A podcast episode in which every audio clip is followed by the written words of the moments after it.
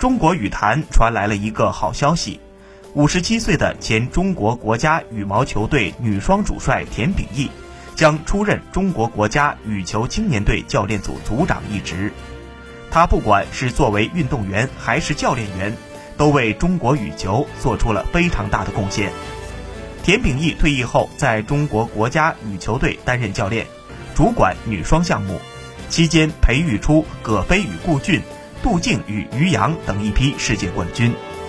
自田秉义在一九九七年升任中国国家羽毛球副总教练以来，直到二零一六年里约奥运会。中国女双没有让任何一个世界单项大赛的冠军旁落过，被誉为中国队最稳的夺金点，是世界羽坛公认的金牌名帅。近日，中国国家青年羽球队在海南陵水集训，田秉义以教练组组长身份亮相。在新的岗位上，这位功勋名帅将继续为中国羽球的发展贡献自己的力量。